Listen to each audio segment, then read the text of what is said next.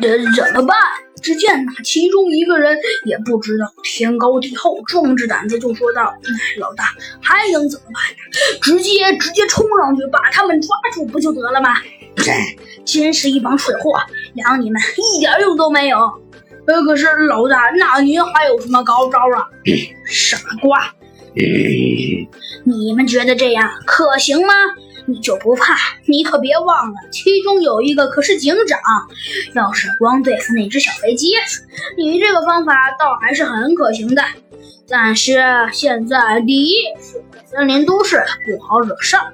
第二，现在还有个警长，要是那个警长叫了一大波警察，我估计，哼我估计你可能就没现在这么嚣张得意了吧？呃，叫警察，刚刚那个，刚刚那个，呃，刚刚那个还说话的人，一听说警察这几个字，差点吓傻了。呃，别别别别别，千万别叫警察，我我我，你知道就好，不要说了。下面吧，我觉得我们应该还先住进那个酒店里，然后以后的事情再趁机行事。呃，老大英明，对，老大最英明了。哼，知道就好。只见他们的老大好像听着他们的那些话，显得十分得意。不过嘛，只见呢，他们的老大又托着下巴沉思了起来。不过，请问你们知道他们住的是什么酒店吗？我有点忘了。呃呃，老大，您忘了？好多人呐，都一脸尴尬的说道：“嗯，对呀，对不起，欠有点忘了。呃，听说他住的叫一个什么安康酒店？安康酒店？